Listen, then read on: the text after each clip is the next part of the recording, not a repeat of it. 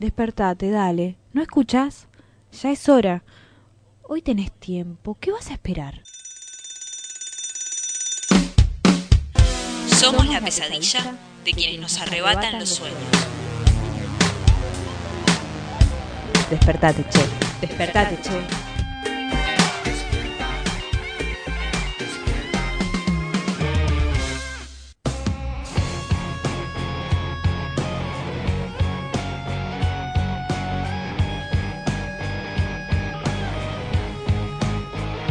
...22 de julio de 2019, 11 de la mañana. El presidente de la Nación, Mauricio Macri, realizará un acto conmemorando a los miembros de fuerzas de seguridad caídos. Fuerzas de seguridad que torturaron y o le metieron bala y o desaparecieron a Luciano Arruga, a Santiago Maldonado, a Rafael Nahuel, a Walter Bulacio, a Sebastián Bordón, a Jorge Julio López, a Facundo Ferreira, a Matías Alderete. Matías iba camino a la escuela cuando un policía lo asesinó porque sí. Ojalá la lista terminara acá, pero sigue y sigue y sigue. Y también se agregan las mujeres e identidades disidentes violentadas, desaparecidas y asesinadas por o en complicidad con las fuerzas de seguridad. Porque sin clientes no hay trata, pero tampoco habría trata sin complicidad policial. Entonces, ¿de qué homenaje hablas, Mauricio? Con las cosas así, el presidente recordando la memoria de los miembros de fuerzas de seguridad caídos, tal vez sea el momento de salir a la calle y nosotros homenajear a nuestros caídos enfrentando a esas fuerzas de seguridad. Buen día, esto es Despertate Che.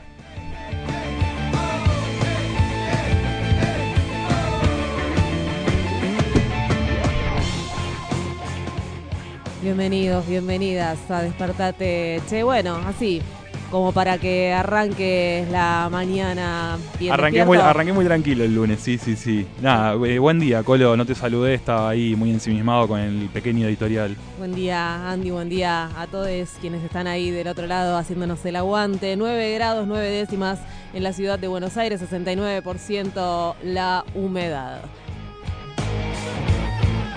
Después de este semiverano que pasamos el fin de semana, volvió la realidad. Está nevando intensamente en un montón de lugares de nuestro país. Y vos de ahí lejos por ahí decís qué lindo, ¿no? Pero como cuesta cuando eh, estás viviendo y por ahí no podés salir de tu casa, eh, se está complicando. Vamos a contar qué es lo que va a estar pasando en el día de hoy aquí, en nuestra Argentina. A ver.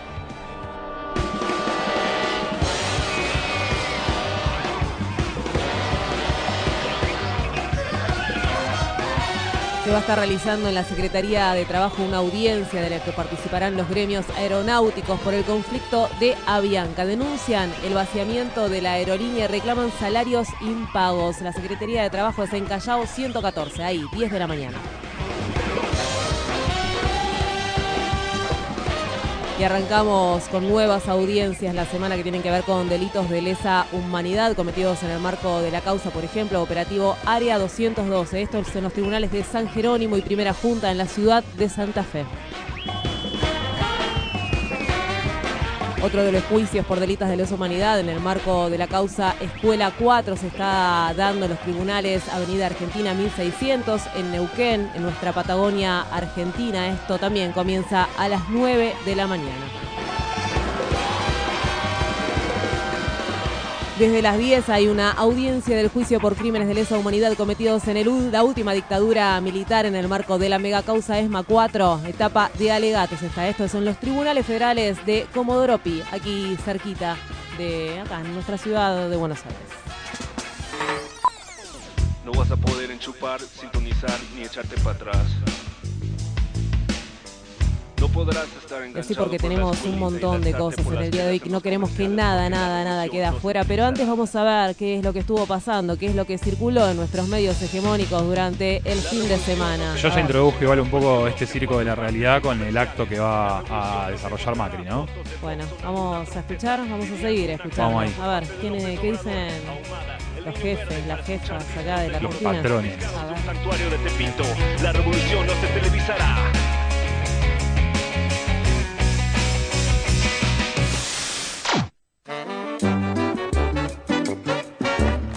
Día.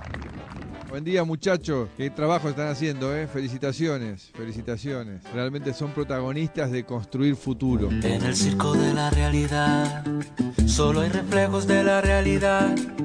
Se desinforma de la realidad, todo se compra en realidad. Y la verdad que es muy lindo, es muy lindo venir a recorrer, ver las obras que estamos haciendo y ver cómo las usan los argentinos para progresar. Recién la hice sufrir un poco a la gobernadora, pues vinimos en helicóptero y piloteé yo. Pero ando bien, ando bien, ando bien. Pero en realidad que el piloto está al lado ese que control. Yo me creo que manejo, pero maneja él, me parece. Juego de parcialidad, un impulso de perversidad obscena.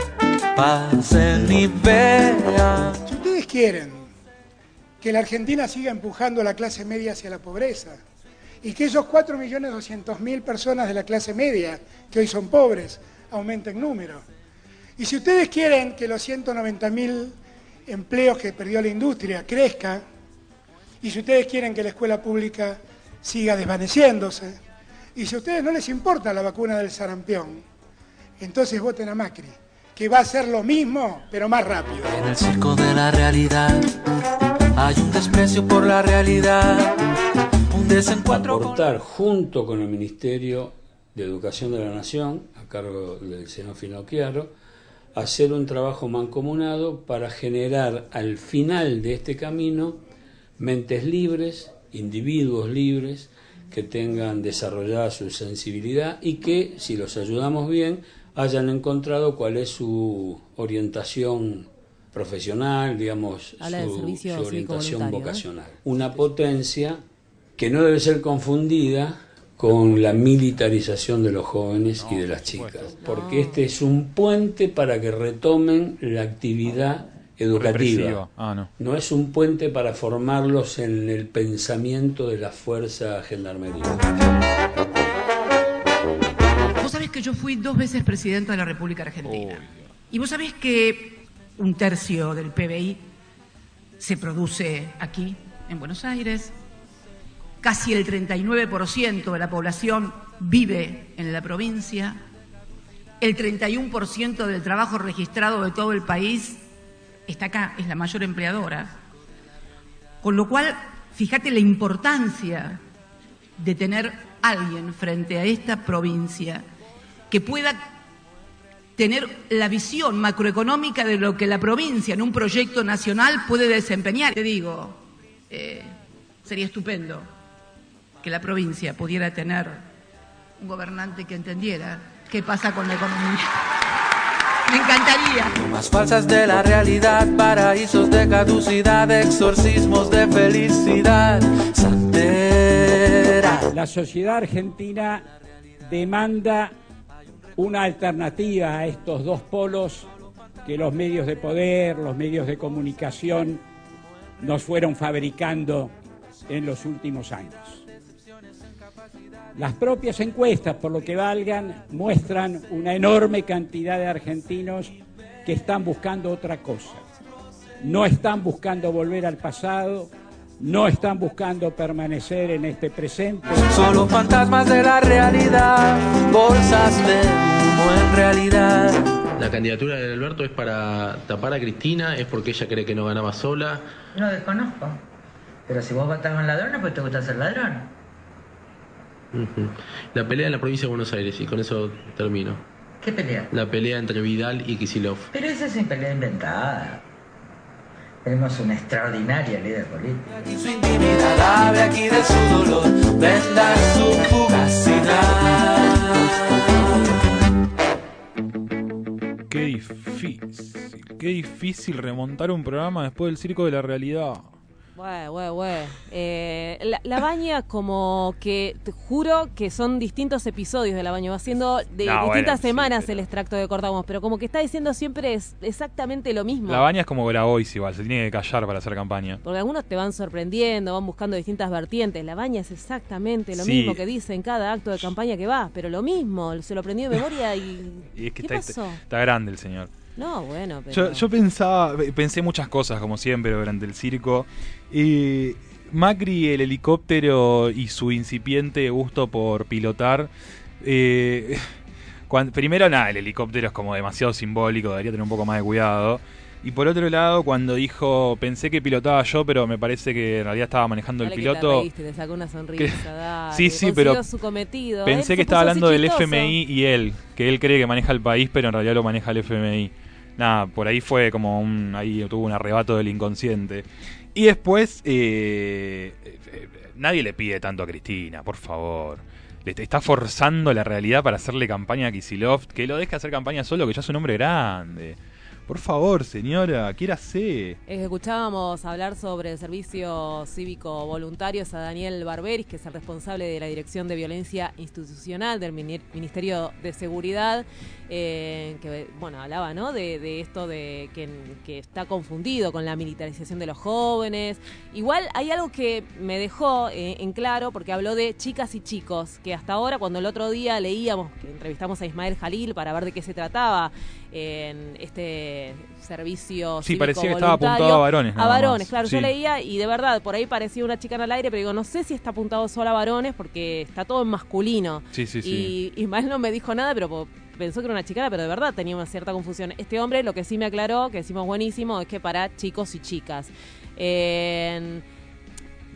Se me vino a la cabeza, bueno, sus intervenciones en el caso de Santiago Maldonado, donde la gendarmería era uno de los responsables, y bueno, tratando de encubrir algunas cositas este, este señor Barberis.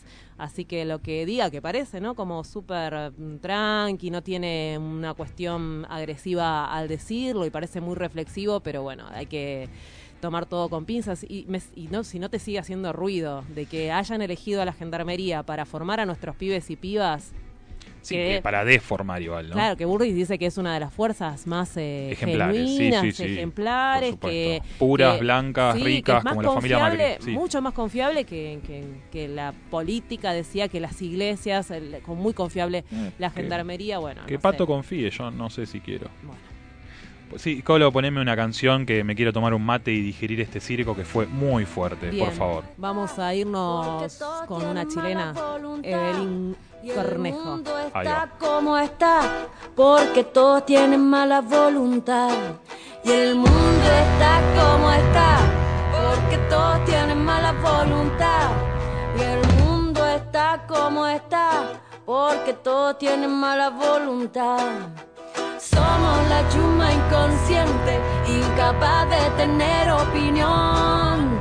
Somos la chuma inconsciente, incapaz de tener opinión. Somos la chuma inconsciente, incapaz de tener opinión. Somos la chuma inconsciente, incapaz de tener opinión. Somos lo mal hablado, lo mal pensado, lo mal vestido, lo mal portado, lo que queremos, librar al gato que está encerrado. Somos los rotos de mierda, de piel morena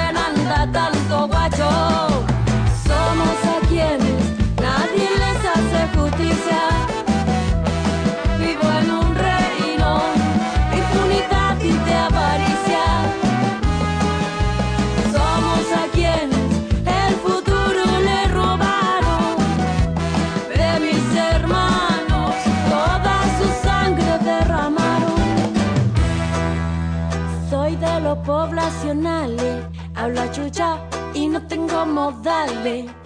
Somos los guasos sureños, hablamos mal y tomamos pipeño.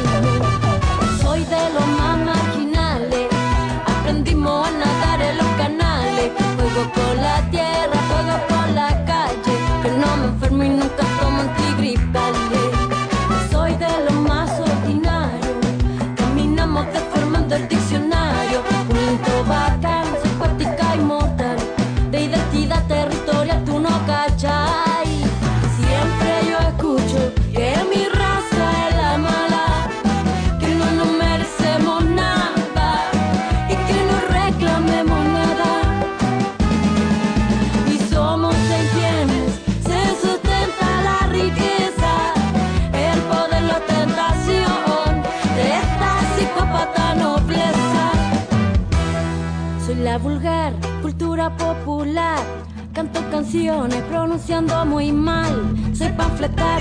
canción contestataria.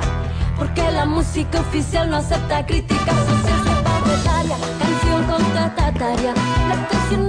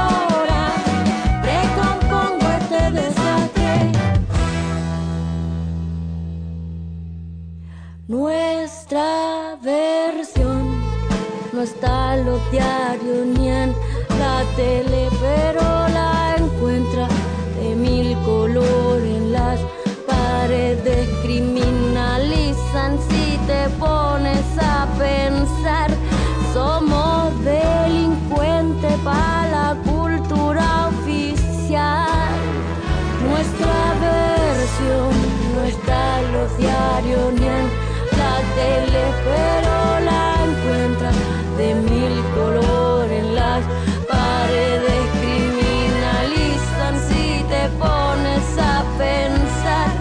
Somos delincuentes para la cultura oficial.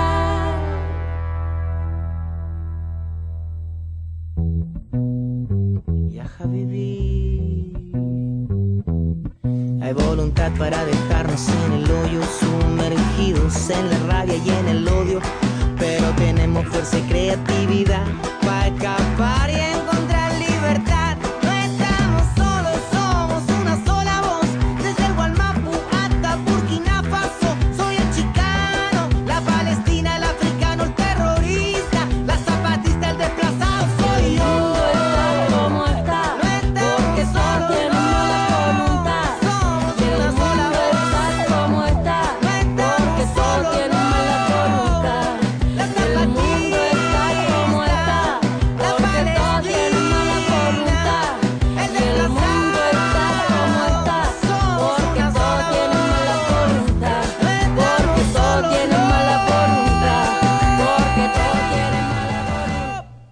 19 minutos pasan de las 9 de la mañana y mm, no, no lo habíamos prometido, a decir algo que prometimos, no lo prometimos, pero sí nos llega información que este, mm, este fin de semana van a estar habiendo actividades en Virrey del Pino y tiene que ver con una empresa, una empresa que está instalada hace ya 10 años en este lugar y tiene que ver también con la organización de vecinos y vecinas. Tengo un recuerdo que se me viene a la memoria, estamos hablando de Parex Claucol, esta es la empresa.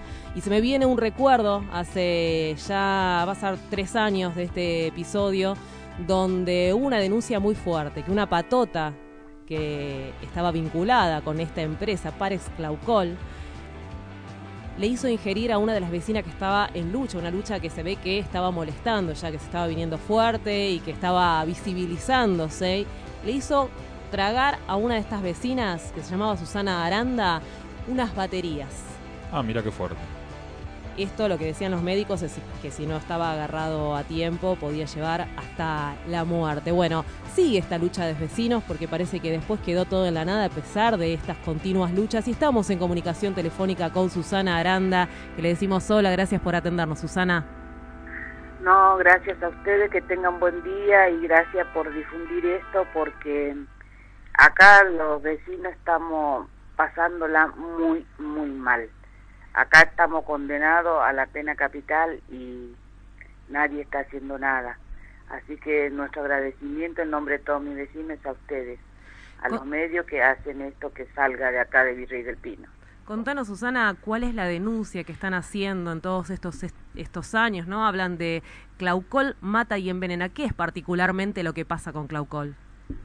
Claucol es una minera a cielo abierto. Acá y está, no, está, no hay espacio, o sea, es mi vecino, está el de las chimeneas, que son más de 10 chimeneas que tenemos, está arriba de nuestra casa, no hay un espacio. ya la categorización de pares Claucol, que es una categoría 3, dice, es la ley que prohíbe que esta clase de eh, empresa estén en un casco urbano. O sea, ya de la categorización nunca debió haberse instalado en mi barrio, porque el barrio está mucho antes que Pares Claucol. Yo hace 46 años que vivo acá. Claucol se instaló en el 80.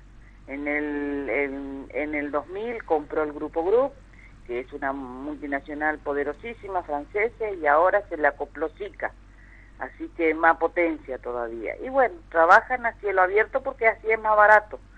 Eh, no usan filtro, eh, la OPDS mira para otro lado, Cacumar lo mismo, jueces. Diez años hace que la causa forma cuerpos y cuerpos y eh, duermen en los escritorios, en los pasillos de los tribunales. Y eso a nosotros nos cuesta la vida. Yo ahora estoy hablando con usted y hay un vecino de 47 años internado en el hospital Posada, eh, con pronóstico ya desalentador, muy grave, porque es así. Eh, nos despertamos un día, nos duele una parte del cuerpo, vamos a los médicos y es lo peor. Y no hay viejo, en mi barrio no, no alcanzamos, no pasamos los 60 años. Eso es un hecho, no hay gente mayor en mi barrio y hay mucha esterilidad, los chicos tienen muchos problemas, acá donde lo mires, uno ve la secuela de esta categorización de la empresa Pares Claucol. Ellos mismos, OPDS no niega, OPDS dice en el aire hay sílice, hay eh, discriminado en cuarzo, y el sílice nada más y nada menos que vidrio molido, en pequeña, dice de 2,5 micrones, que es respirable, que es cancerígeno, porque la ART lo tiene en su eh, aviso como cancerígenos, pero acá a nosotros nadie no, no nadie les importa, respiramos eso día y noche, porque yo saco frasco y frasco del Porsche o del patio de mi casa, el material particular. Susana, eh, vos a lo largo de estos años eh, que vinimos entrevistándote, eh, has adquirido una eh, un conocimiento de química, de física y todo lo protocolar, instituciones, pero tal vez alguien no sabe, estás hablando mencionando a la OPDS. Contanos qué es. La OPDS es el organismo provincial que tiene que controlar las emisiones gaseosas, como le dicen ellos, porque ellos también, eso es otra trampa, usan palabras pomposas para no eh, asustar o para que la gente común, porque nosotros, yo por lo menos no era modista, no tenía por qué saber qué era una categorización 3 y qué eran emisiones gaseosas o PM10 en el aire. Tuve que aprender porque los peritos son muy caros y nuestro poder adquisitivo tiene sus limitaciones, entonces te, te defendés, entonces aprendés y no hay mejor maestro que la muerte, porque cuando vos ves que en tu, en mi, por ejemplo en mi caso particular, tengo mi nuera con cáncer de garganta, mi nieto viven acá, lo que más amo, no puedo darme el lujo de mirar para otro lado y eh, decir esto no pasó porque acá hay familia entera que ya no están más, apellido que no quedó papá, mamá, hijo, nadie. La casa quedó vacía y usurpada por otra gente o comprada por pares Claucol, eso también es un hecho. Susana, ¿cómo estás? Eh, te saludo acá Andrés. Eh, según tu, o sea, guiándome por tu relato, estamos hablando prácticamente de un genocidio en manos de una empresa privada. ¿Cuál, eh, ¿Cuál es el...? Porque también mencionás a la OPS, pero yo pienso en la intendencia de la matanza, en el gobierno de la matanza. ¿Hay un diálogo ahí? ¿Hubo una denuncia formal presentada ante las autoridades? Se me viene a la cabeza Verónica Magario, que es la intendenta. ¿Cuál es la situación eh, más judicial, legal y o política? No, eh, como yo siempre digo que acá donde yo vivo, Virrey del Pino, kilómetro 44-500, es el patrio trasero de Verónica Pagario. A ella no les interesa nuestra vida ni los matanceros que vivimos acá. De hecho, ni el agua es potable. O sea, eh, creo que la primera eh, responsabilidad bien es sobre Verónica Magario, porque esa intendenta nunca nos recibió, nunca les importó, y siendo que su papá, don Raúl Magario, fue el que lo habilitó en el 2003. Ellos, o sea, a ver, eh, para mí son delincuentes, ¿qué quiere que le diga?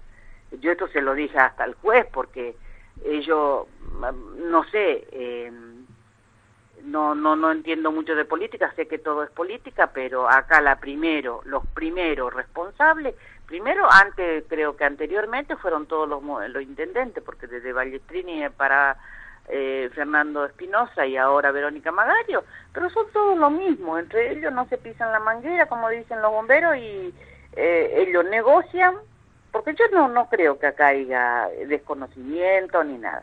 Acá es el poder adquisitivo de una multinacional que le pagan lo que ellos necesitan y bueno, eh, la, gente común, la gente trabajadora, nosotros, ¿a quién importamos?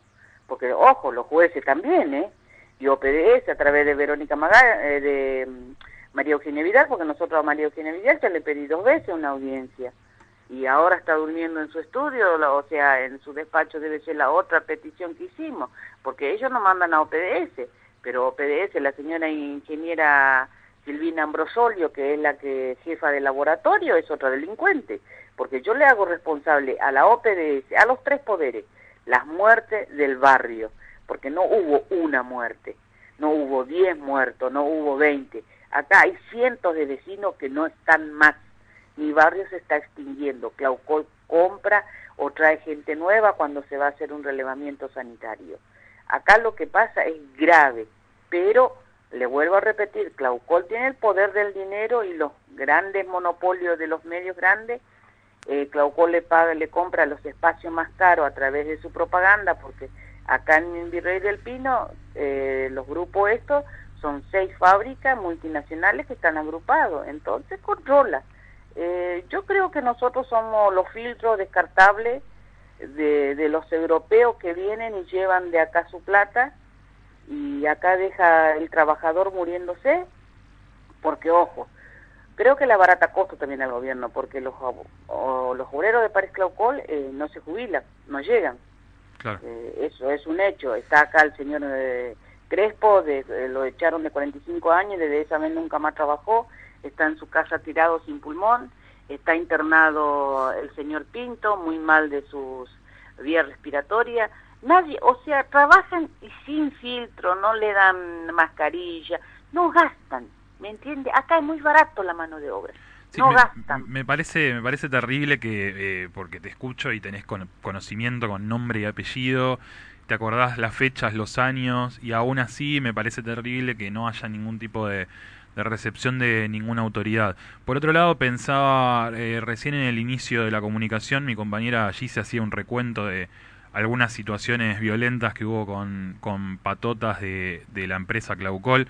Te quería preguntar, eh, esa, esa situación, la, patota era una patota del sindicato, una patota como también existen en algunos eh, lugares de, no sé, barra bravas pagos. ¿Cómo se dio? ¿Por qué? ¿Qué, qué quisieron callar?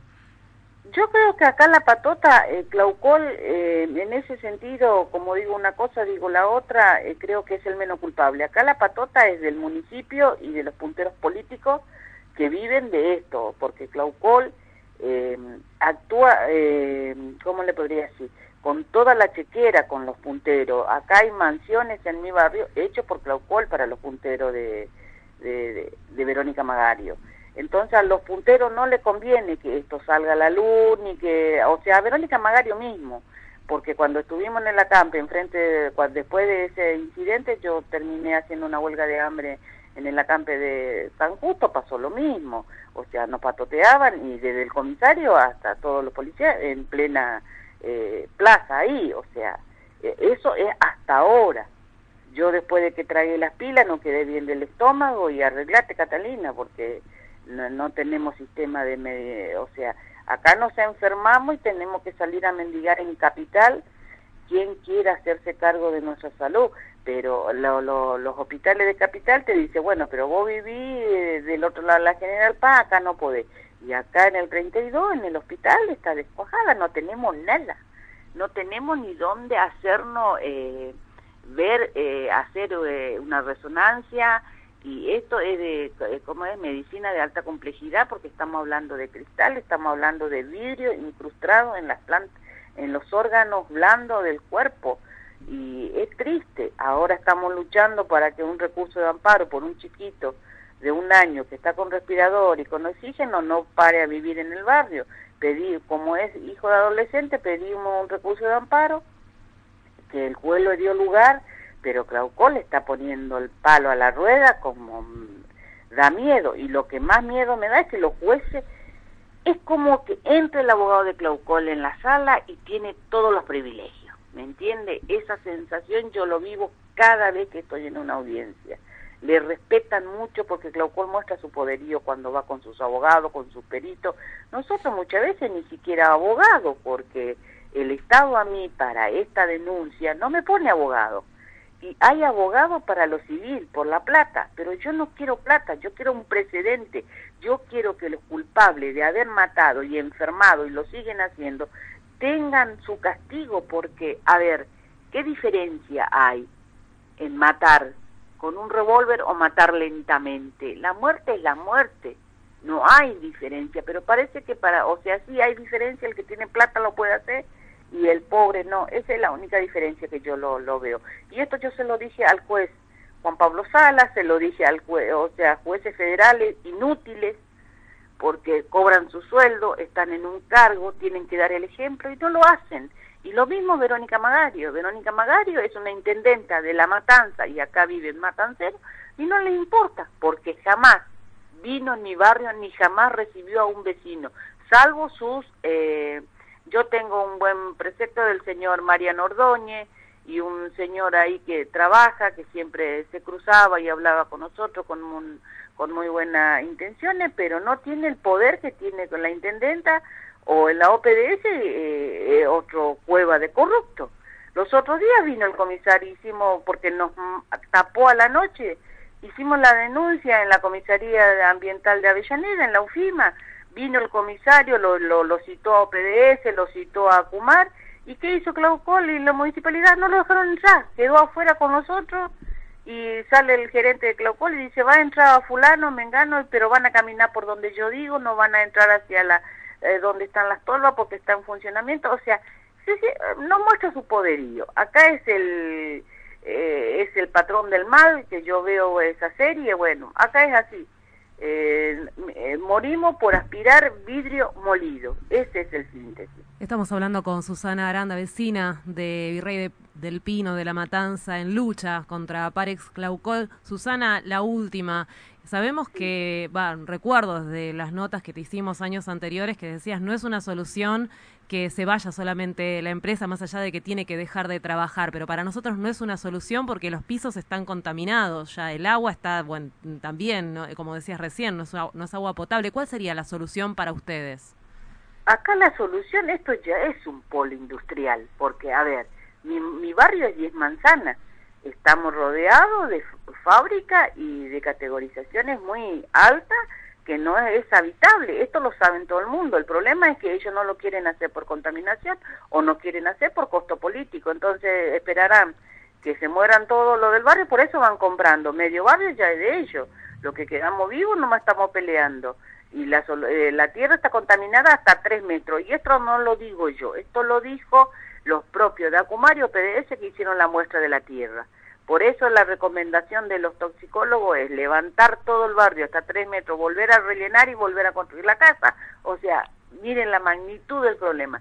Y agua potable no tenemos porque Verónica Magario no, no hizo pileta decantadora de agua potable. Lo que hizo es un pozo como la que yo tengo en mi casa, fuera del barrio, y nos trae el, agua por las redes y todavía más contaminante porque los caños están todos rotos porque... El trabajo no le dio a gente que sabe, sino a gente plane de más trabajo. Y bueno, está todo hecho precariamente y todo filtrado. Es veneno que viene por la vereda.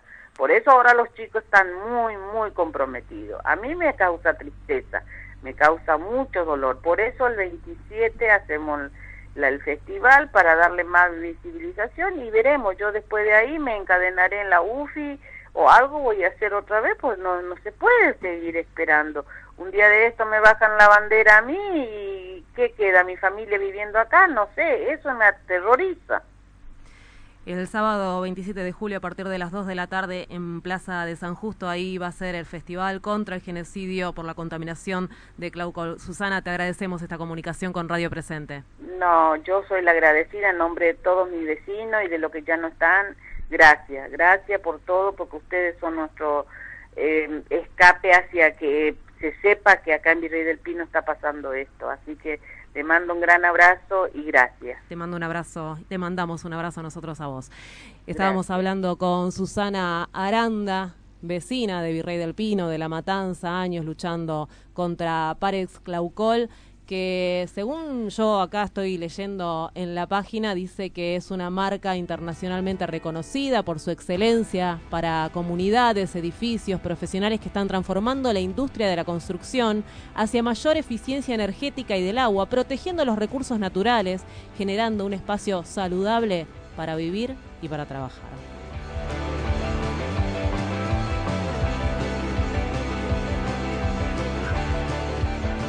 30, 36 minutos pasaron de las 9 de la mañana. Queda más, despertate, che, así que quédate ahí. Presente. La voz del ex Olimpo. En la lucha por nuestros derechos, digamos presente. presente. Que no te caminen con el trabajo en negro. Para la ley de contrato de trabajo, existirá una relación laboral cuando alguien realiza tareas para otra persona o empresa recibiendo una remuneración a cambio, aun cuando el trabajador y el empleador no celebren un contrato por escrito. Por lo tanto, tu jefe debe respetar tus derechos y vos podés hacerlos valer. Ante cualquier duda, consulta a tu delegado amigo o abogado laboral de confianza. Saber te hace más libre. Conoce tus derechos y hacelos valer. Desde el retorno de la democracia hasta la actualidad, son más de 3.000 los casos de personas asesinadas por gatillo fácil o por torturas en cárceles y comisarías. Y alrededor de 200 los casos de desapariciones forzadas a manos de las distintas fuerzas de seguridad del Estado. Al gatillo fácil le sigue el sobreseimiento fácil dejando así impune la gran mayoría de casos, ya, que, ni el Poder, Judicial ni el Poder Político tienen la voluntad, de, reconocer las sistemáticas violaciones a los derechos humanos cometidos por las fuerzas.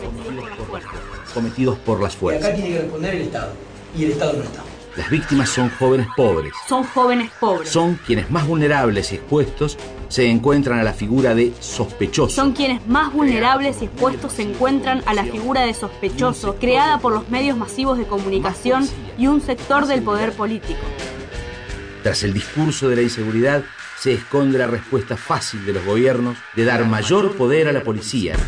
La nueva policía que lo había torturado era la que estaba investigando. Que más que solución es parte del problema aguante la organización y aguante la lucha y que esto se duplique. Contra la impunidad, organización y lucha. Organización y lucha. Amenazados por la fuerza, omitidos en los diarios y las pantallas, ninguneados por los gobernantes, vuelve, la dignidad de los que no están de las víctimas de la violencia policial e institucional. Junto a organizaciones sociales, políticas, de derechos humanos, a medios comunitarios y alternativos, decimos, decimos justicia para los y las de abajo. Basta de violencia policial e institucional. Y la única forma de parar esto es organizándonos, perder el miedo y salir a denunciarlo. Prohibido. Prohibido girar a la derecha.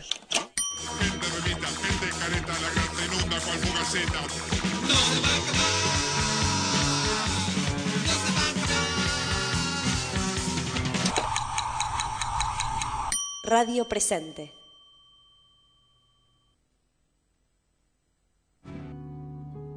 Tenés un ratito más. Despertate, che. Sucursal de los despiertos con lo justo, esperando el despertar del mundo desde la cama. Despertate, che. Por Radio Presente.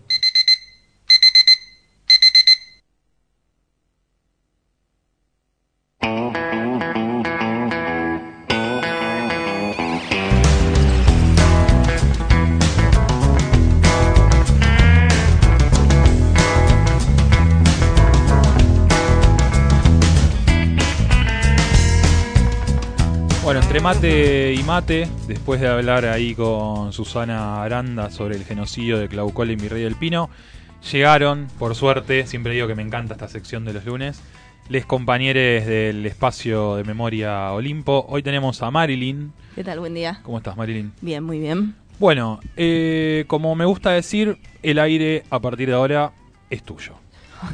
Qué desafío. Eh, Bueno, hago así, introducción, todo, Contanos, cuento con- todo, sí, de sí, qué vine a hablar. sí. Eh, vine a presentar un poco con Juan, hablábamos en la semana de poder contar. Juan que no se animó a Juan que entrar no, hoy, que ¿eh? no vino, Lo a pero lo invitamos eh, para que sume. Vení, Juan, vení, Eh, vení, vení, vení, por Perdón, favor. me parece a mí o tendría que estar yo hoy presente ahí. eh, También, ¿no? claro, totalmente. La- la ahora, voz, ahora la voz de la a- audioguía. Por supuesto, no, Ay, iba a ser, ya iba a ser toda una, claro. Yo- Le Juan, todo lo que me iba a decir. el-. Perdón, el perdón, momento. Juan, acá. Ah, mira, mira, mira cómo lo obligué. Qué, qué poder, qué impunidad que te da el aire. Ahí Sí, está yo, entrando yo Juan. iba a introducir a nuestra a nuestra locutora estrella. Ah, eh, eh, ella se metió mal. Lo- Eh. También la voy a denunciar a ella. Bueno, dale, dale, Eh, bueno, no, sí, como dijiste, venimos a hablar de la audioguía, que es eh, una forma más, una herramienta más que tenemos eh, para dar a conocer eh, la historia del espacio, eh, la historia de lo que fue el centro clandestino, de cómo se fue transformando a través de los años, desde su desde su construcción original, que era terminal de tranvías y, luego de colectivo, y su posterior construcción como centro clandestino. Ahí tenemos a nuestra locutora estrella porque la Colo hizo, hizo la voz que da cuenta y que relata eh, lo que habíamos escrito con otro compañero. El, el proyecto de la audioguía eh, surgi- lo, lo empezaron a hacer en la ex ESMA. Y el compañero que trabaja allá no, nos trajo la propuesta, porque nosotros hacía un tiempo ya también veníamos pensando cómo hacer, eh, también pensando en la vinculación con la radio y el barrio. Siempre nos habían dado ganas de, de hacer algo en formato, eh, ¿cómo se dice? Auditivo. Eh, Y sonoro. Sonoro. Sensorial. Eh, sensorial, exacto. Eh, bueno, y surgió esta posibilidad. La audioguía es, eh, es una forma de recorrer el espacio que tiene distintas postas, distintos puntos. eh, se recorre eh, por fuera de lo que es el centro clandestino, no se ingresa eh, a lo que nosotros denominamos pozo. eh, sino que se recorre a través del parque. Y en cada punto se da cuenta de algún aspecto eh, del funcionamiento del centro clandestino. Em, la audioguía está subida a una aplicación que es gratuita, es una aplicación a nivel internacional porque ahí están subidas audioguías de- del mundo entero. Uno busca, uno se la baja por, por el celular o puede acceder con una computadora a través de internet, se mete en la página, pone Argentina, Buenos Aires y ahí puede poner Exolimpo o aparece entre las audioguías que han eh, creado distintas instituciones u organizaciones eh, en el país. Eh, y bueno, y la Colo le puso voz a cada uno de estos puntos y en, en cada uno tratamos de contar un poquito algo. Y algo que también eh, vale la pena de la audioguía es que trae la voz de vecinos y vecinas, trae la voz de sobrevivientes, trae mm, la voz de otras personas que, que leen poemas o que leen partes de testimonios que tenemos de quizás compañeros o compañeras que ya no están, eh, que han fallecido y, que no han podido dejar grabada eh, su, su experiencia, pero a través de, otra persona que, que lee su testimonio podemos también traerlos, traer sus experiencias y sus modos de ver y de, de pensar y de analizar lo que fue la experiencia dentro del centro clandestino. Em, es eso, es otra manera, digamos, se la, se la ofrecemos por lo general a, a quienes se acercan al espacio en algún horario donde no hay visita guiada programada, que sucede mucho, que Eso se te, acercan... eso te iba a preguntar. Eh, La, la audioguía no se complementa con tal vez la voz de una compañera o un compañero que lleva adelante la recorrida. Exacto. Es como autónoma. Exacto. Un poco lo pensamos porque el parque eh, abría las puertas del espacio para que la gente viniera en horarios que quizás o no estamos o no tenemos programadas estas visitas. Sí, o ve la reja abierta y entra. Exacto. Bien. Entonces, eh, tener ese cartel casi al principio cuando uno entra que dice audioguía del ex Olimpo o si nos preguntan es una manera de, de poder acceder. La audioguía es, es, es una manera novedosa y muy interesante de poder acceder a la historia del espacio, pero también viene a, de algún modo, eh, por la falta de, de recursos que tenemos, por la falta de recursos no, por la falta de compañeros o compañeras trabajadoras que podrían sumarse a hacer las visitas guiadas que a nosotros nos ayudaría a poder expandir la cantidad de gente que viene y que accede, eh, siempre es más limitado. Sí, está Eh, bien, pero está, está, buena la denuncia porque sí, es, es falta de recursos. Porque ese, ese, esos compañeros que necesitamos son trabajadoras, trabajadores que, bueno, que si no hay plata no van a estar. Exacto. Antes, hace varios años atrás... Yo siempre denuncio, qué insoportable. Eh, siempre bajando línea. Sí, sí. Eh, no, hace varios años, por ejemplo, hacíamos visitas públicas. Hacíamos cada 15 días, los jueves, a las 5 o 6 de la tarde, en un horario no laboral. Siempre un compañero o una compañera se quedaba por fuera del horario para recibir a todas esas personas que durante la semana habían llamado o se habían acercado y les proponíamos que vinieran y ahí fueran tres, cuatro personas o 15, se hacía una visita guiada con quienes se acercaran. Eso con el tiempo no lo pudimos sostener por, porque hemos eh, sido eh, Ajustados. ajustados de algún modo. Eh, no, no es que hubo despidos, pero fuimos quedando menos haciendo visitas guiadas porque hay compañeros que se fueron a trabajar a otros lugares y no han eh, contratado nuevas personas. Entonces la audioguía está como en el, en el medio entre eh, esto, la falta de compañeros o compañeras para poder eh, que el espacio esté abierto más tiempo, que tenga más oferta de horarios para hacer visitas, pero también trae eh, una manera distinta de poder acceder a la historia de este lugar. Viene como a, a jugar en esas dos cosas. El espacio depende de... Del Ministerio de Justicia y Derechos Humanos de la Nación. Eh, Ahí denunciando la colo también. Claro. No, de todos modos, la falta de recursos en estos espacios, vamos a decirlo, es eh, algo que es, es un eje eh, vertebral de- de- del lugar. Eh, nosotros dependíamos del, del gobierno de la ciudad, de un primero de una Secretaría de Derechos Humanos hace muchísimos años, que había creado el primer proyecto de recuperación. Luego se conformó el Instituto Espacio para la Memoria. Ahí tampoco es que abundaban los recursos, más allá de que tuviera un presupuesto votado año a año por la legislatura porteña. Ahí también había dificultades para, para poder sostener el trabajo cotidiano. Y luego, eh, cuando somos traspasados, trasladados a la Secretaría de Derechos Humanos de la Nación, bueno, y sobre todo en, en los últimos años ha sido muy difícil sostener eh, el trabajo, pero la audioguía es también una forma de resistir a eso eh, y de abrir el espacio con otros modos. Y obviamente es una audioguía que está en una aplicación en internet que ha creado una, eh, una empresa o una organización que es gratis y que hemos podido subir a esa plataforma porque nos hicimos un usuario y no porque tengamos como en los museos que uno recorre, a veces está el aparatito que uno le pide a la, recepción y te dan el aparatito con los, los audífonos los audífonos, etcétera, sino que tenés que venir con tu celular, tenés que tener internet, porque hemos pedido para tener wifi acá y no no nos dan wifi, entonces todo depende de la buena voluntad de la persona y de las posibilidades que tenga la persona de llegar con un teléfono, con crédito, con internet, para poder bajarse la aplicación o tener ganas de llegar a su casa, meterse en internet y buscar eh, la página y escucharla desde su casa. Más allá de todas estas dificultades absolutamente válidas que nos comentás y que adhiero a la denuncia, como siempre, obvio. Eh, ¿cuál, fue, ¿Cuál fue la recepción de- del público, de, de la audioguía? Asumo que habrán elogiado mucho la voz de G, pero al margen de eso, Mira, em, no hicimos todavía un relevamiento, es bastante nueva, deberíamos empezar a hacer, la página te da una opción de hacer un relevamiento de cuánta gente la escucha eh, en el lugar o en su casa, eso es algo que, que todavía tenemos pendiente hacer.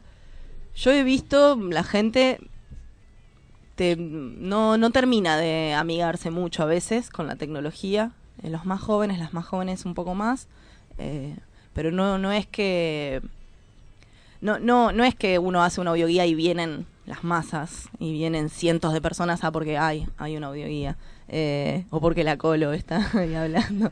Eh, sino que sigue viniendo la misma gente interesada en querer venir y es una opción más. Entonces, eh, yo creo que a nosotros nos, eh, nos alivia un poco poder ofrecerle algo más a quienes vienen. Por lo general, cuando venía una persona, charlaba, charlamos un poquito, le mostramos algunas muestras permanentes que hay en el espacio. eh, pero siempre era, bueno, te dejo el teléfono o el mail para que nos escribas y veamos cuándo hay una visita guiada para que vengas y entonces podía ser o al día siguiente o al fin de semana o a la otra semana, pero en horarios ya prefijados por otro grupo. Entonces las personas tenían que acomodarse. Y bueno, esto nos alivia un poco porque es como que podemos ofrecerles más cosas, por más que quizás suena raro, pero o medio mercantilista, pero es un- como no, bueno, pero necesitamos que la gente entre. entonces, es una manera más que las personas se sienten como que vinieron eh, y dicen, ah, bueno, no me voy tan sin saber nada. eh, hemos podido con, con el tiempo eh, con nuestro trabajo sumar cosas que, que dan cuenta de la historia del lugar y que lo abren de distintas maneras. A mí me gusta, de hecho recuerdo que el lunes pasado le pregunté a Juan, me gusta siempre que viene una, un, eh, un trabajador acá del espacio, eh, preguntarles algo, algo lindo que haya pasado, eh, en que cada uno en su lugar, de, en el lugar que ocupan acá en el Olimpo, algo, algo del público, un comentario tal vez, no sé si relacionado con la, con la audioguía, porque como me decís todavía no relevaron mucho, algo lindo que te pasó acá en el Olimpo. Con Marilyn, Marilyn sí, es perdón. una de las personas que hace las visitas también Por eso, en sí. así que debe de haber tenido un montón de retornos. No sé si iba a ir por ahí, pero bueno. No, yo estaba pensando más específicamente con la audioguía. Eh, a mí lo que me gustó de hacer la audioguía fue eh, poder escuchar algunos testimonios que yo no había escuchado nunca. Entonces, y, poder escuchar algunas reflexiones que tenían eh, compañeros y compañeras sobrevivientes sobre lo que significaba la experiencia concentracionaria. Eh, y, siem- siempre me sorprende al escucharlos, al escuchar su- sus testimonios en, en juicios eh, o en entrevistas que les han hecho, el, la- el modo que tienen de poder interpretar, conceptualizar lo que fue el secuestro o la tortura o, el- o algún momento y que, y que es, es muy interesante para pensar estos lugares. Eh, son ellos los que los que hablan muy bien de, qué significó en sus cuerpos, en sus vidas y, en la sociedad en su conjunto eh, lo, lo que pasó en los centros clandestinos. Eh, eso es lo que más me gustó de hacer la audioguía. Eh, tener que relevar mucho eso para poder y, y- encontrar la mejor manera de, de poder eh, llevarlo a alguien que está escuchándolo, que no ve nada. eh, también empezar a ver el espacio desde otro lugar, tener que pensar muy bien a dónde iba a estar mirando la persona. Eso estuvimos mucho con el compañero que venía a trabajar con, conmigo, que venía de la ex ESMA. Nos para, parecíamos medio, si uno nos miraba de lejos, parecíamos medio locos porque íbamos caminando, nos frenábamos, mirábamos, mi- eh, mirábamos para arriba, para abajo, siempre tratando de buscar y de tratar de pensar cómo iba a estar la persona. Entonces eso también fue medio divertido. Después tuvimos miles de, de problemas con el GPS, con el Google que no funcionaba, etcétera. Entonces fue también darle un montón de vueltas a eso. Eso fue como lo más interesante de hacer eh, la audioguía. ¿Cuánto tiempo, ahora que contás todo esto, cuánto tiempo tomó llevar adelante la audioguía, que esté finalizada? Y casi un año, porque como decía la Colo, yo en el medio hago un montón de otras cosas. Entonces no podía dedicarme de lleno a eso durante un mes, dos meses, sino que tenía que ir complementándolo con el resto del, del trabajo que se hace acá, que son las visitas, los talleres. Después anécdotas eh, sobre visitas y talleres y cosas lindas que han pasado. Son miles y habría que escribirlas. Eh, teníamos ganas con Juan. Estoy, estoy develando otro misterio. ¿Y Pero... ¿Estas son propuestas que surgen desde trabajadores y trabajadores o, o son, bueno, directivas que vienen desde eh, el ministerio? No, son pura y sencillamente ideas y propuestas que tienen los y las trabajadoras. Algo que tiene que ver con la falta de recursos o la falta de políticas sobre estos espacios es que ni siquiera hay eh, algo pensado más estructuralmente o desde arriba, que puede ser bueno o malo, uno puede estar más o menos de acuerdo, pero si, si las gestiones tuvieran un interés en estos espacios, por lo menos te bajarían eh, una línea para trabajar o plata para hacer proyectos o te dirían, bueno, yo quiero que para el 24 de marzo ustedes hagan estas actividades. Y ahí nosotros tendríamos algo con qué decir, estoy de acuerdo con esto, con esto no. En realidad es toda cosas que inventamos nosotros. Yo voy a entrevistar a mi propia compañera de programa. Sí, ya está temblando la colo del otro lado. No, me interesa saber, porque te conozco bastante por suerte, ¿cómo fue ponerle la voz a una audioguía para un ex centro clandestino de detención? Vos hablabas recién y creo que lo mejor que podía hacer es que pase desapercibida, porque no es lo importante eso, sino eh, que te meta en algún lugar y ir escuchando la presentación de las voces de, voces de compañeros y compañeras. O sea, ese era un eje, no, no era la, la estrella, eh, al revés. No, pero de todas maneras chiste, vengo poniendo la voz también acá en la radio y con por ahí características muy similares. Entonces eh, fue como sumar laburo a lo que veníamos haciendo. Porque acá también en Radio Presente suenan eh, la presentación de voces, eh, en relatos de lo que pasó. Entonces fue como un complemento también.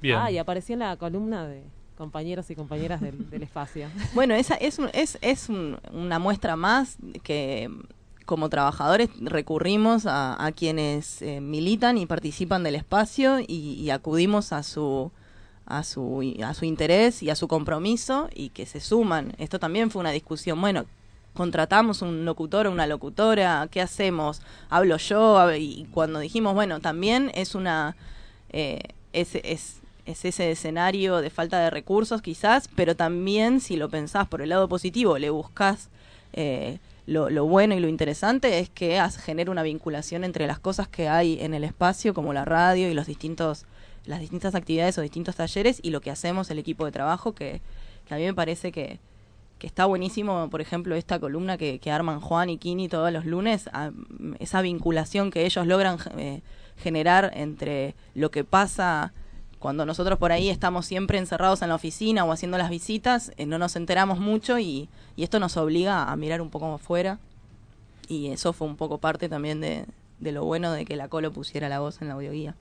Viste que había algo bueno, Colo, vos que me, me, me retás al aire. Eh, Marilyn, Juan, un gustazo como siempre Gracias. escucharles. Eh, nada, como el, el lunes que viene los espero con más data de este espacio hermoso que es el Olimpo. Vamos con una canción pedida por Nati, acá en esta mañana de Me Despertar. acaba de escribir que está escuchando, así que para Nati.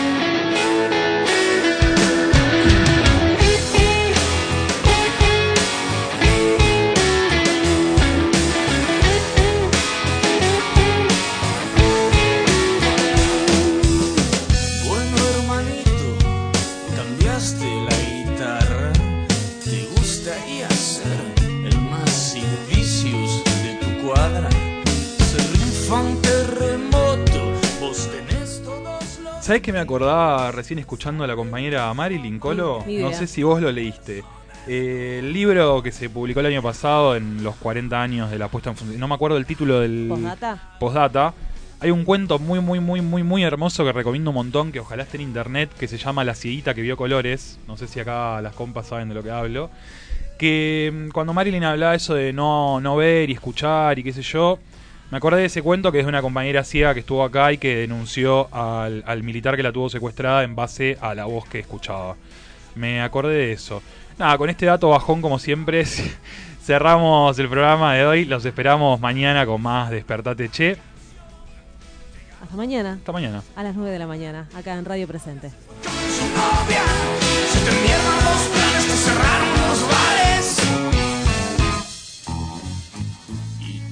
Te enroscas a cuatro manos en este guiso de chiflados.